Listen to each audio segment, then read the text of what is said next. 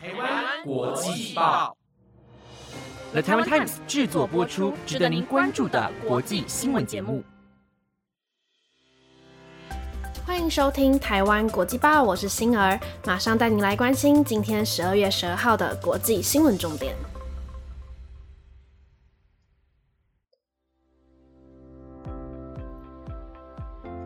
各位听众朋友，大家晚安！又来到了一个礼拜的最后一天。最近温度变化超大的，昨天我还在穿短袖，今天就要套上加绒外套了。大家也要顾好自己的身体，不要感冒喽。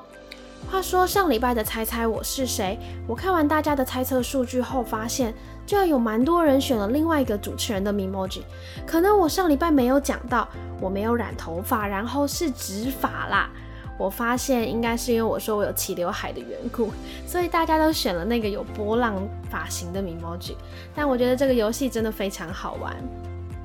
那今天要带来的新闻有：美日利物浦会谈重申美日同盟；联合国即将发布新疆评估报告；海外人权团体奶茶联盟集会支持抵制北京冬奥。还有，你知道为什么电影院的座椅大部分都是红色的吗？想了解今天的新闻内容，就跟我一起听完今天的台湾国际报吧。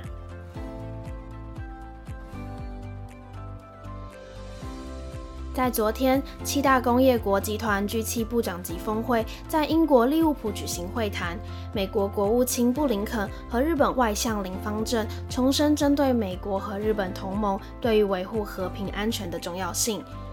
根据路透社的报道，布林肯和林方正出席了在英国城市利物浦召开的七大工业国集团部长级会议时，两人在场边进行了大约二十五分钟的场边会谈。双方针对强化美日同盟、维护印太区域自由开放和台海和平稳定等议题上表达出了意见的一致。除此之外，布林肯和澳洲外长潘恩的对话中也提到了台海的问题。两人强调，台湾对全球卫生发展是有重要贡献的。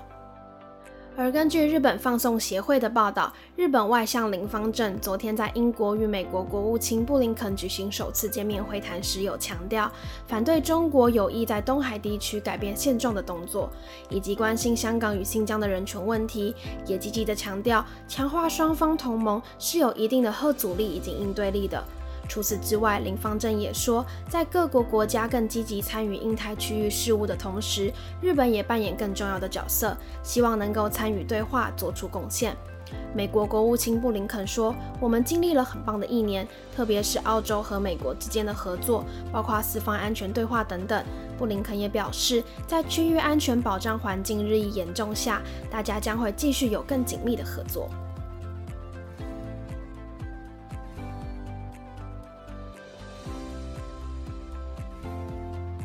带你来关心今天的第二则新闻。在这礼拜五，联合国人权事务高级专员办事处发言人科尔维尔表示，目前办事处正在对中国新疆地区的情况进行最后的评估，预计在未来几周会对外发布新疆的局势评估报告。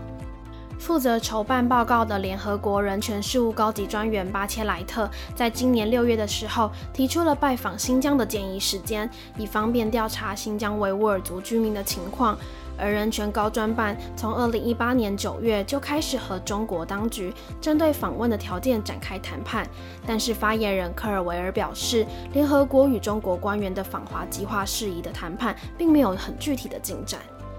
科尔维尔在日内瓦举行的联合国简报会时表示，维吾尔族法庭带来了许多让人不安的信息，关于新疆维吾尔族和其他穆斯林少数民族所受的待遇，并且也发现了机构中的无理由拘留和虐待的行为，以及胁迫劳动和对社会文化权利的侵蚀。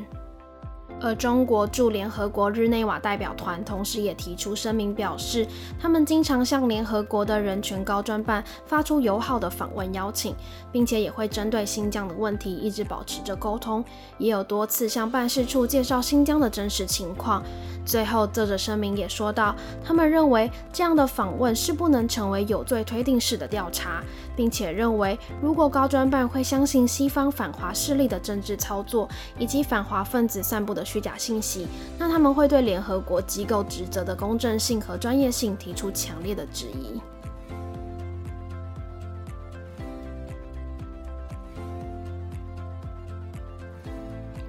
法国总统马克龙在这礼拜四表示，法国目前没有打算加入外交抵制2022年的北京冬奥会计划。他认为这类型的抵制行动效果不大，只可能会有一些象征性的作用。而中国也对抵制冬奥会的国家提出了回应。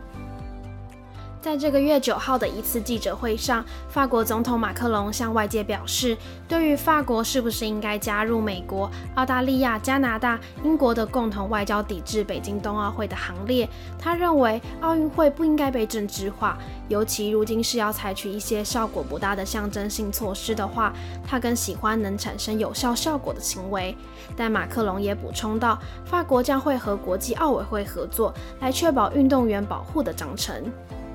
而法国教育和体育部长米歇尔·布朗凯同时对法国媒体表示，大家需要谨慎地对待体育和政治之间的联系。他认为，体育是一个独立的世界，必须保护它，避免受到政治的干扰，不然事情失控，可能会导致最后扼杀了所有的比赛。但同时，他也说，法国还是会继续谴责中国侵犯人权的行为。明年的北京冬奥会，因为各国的抵制行动，引发了国际社会的分裂。从美国首先宣布对北京冬奥会进行外交抵制之后，紧接着英国、加拿大和澳大利亚也跟进了类似的外交抵制措施。而对于这样的抵制现象，中国外交部发言人汪文斌在礼拜四的时候提出回应，认为这些国家会为他们所选的错误行为付出代价。而中国官方媒体报道表示，那些对东冬奥会有政治图谋的国家和政客，中国一开始就还没有对他们发出邀请，并认为他们所谓的抵制就是为了炒作而已。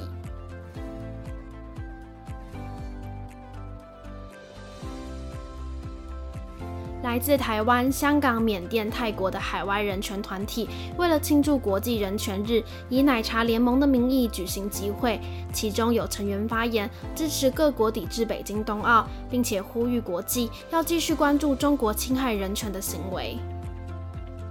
大家有听过奶茶联盟吗？不是爱好喝奶茶的团体哟。奶茶联盟原本是社群平台推特上的串联标签，来自于2020年4月一名泰国偶像剧演员支持者和中国网友之间的网络论战，但在后来引申为东亚地区人民对抗集权政治的象征符号。在今天，洛杉矶地区的奶茶联盟为了庆祝国际人权日，在巴沙迪纳市政府广场展开集会。其中参与的社运团体有台湾人公共事务会、洛杉矶香港论坛、泰国民主协会、洛杉矶缅甸行动、西语义团结联盟等等。美国政府以外交手段抵制冬奥会的行为，以及中国政府违反人权的作为，保持反对立场的奶茶联盟，许多奶茶联盟的成员在受访时，大多是支持美国的。洛杉矶香港论坛成员查尔斯也表示，外交抵制虽然只是象征性的一步，但至少是一个开始。他认为，抵制的意义是希望可以让世界各国持续关注和谴责中国境内侵害人权的行为。除此之外，为中南美移民争取权益的西语裔团结联盟发起人桑杰士，除了支持奶茶联盟外，也提到，社群媒体在现在社会有着很大的力量，能够把原本不相识的人们聚在一起。而且他也看到，社群媒体是有办法把人们集结起来，为了自由、民主和人权发声。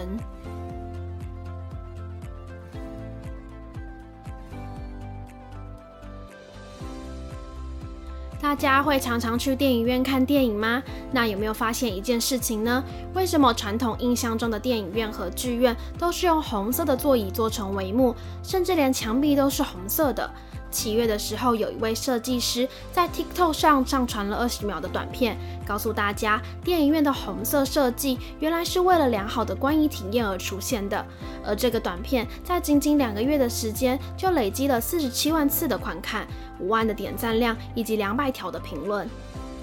电影院设计成红色，主要是有历史文化和科学原理的。几世纪以来，意大利一直是欧洲歌剧的圣地，也因此，意大利剧院的红色与金色的配色跟随着风靡欧洲，直到全球。当电影院成为剧院后的主流娱乐场所后，红色的设计也沿用了下来。不过，红色成为电影院的主流设计，除了历史外，科学原理才是真正的主要因素。这个科学原理称为薄暮现象，是捷克一位科学家发明，并且以他的名字命名的。薄暮现象研究不同颜色与眼睛灵敏度的奇妙关系。原理在于，随着光线变暗，相较于其他颜色，红色会显得更暗。因为室内光线变暗后，波长六百五十纳米左右的红色将是第一个消失的颜色。因此，红色在电影院灯光熄灭后，空间会显得更暗，让放映的影片在同等设备情况下会显得更清晰，影像的质感也会变得更好。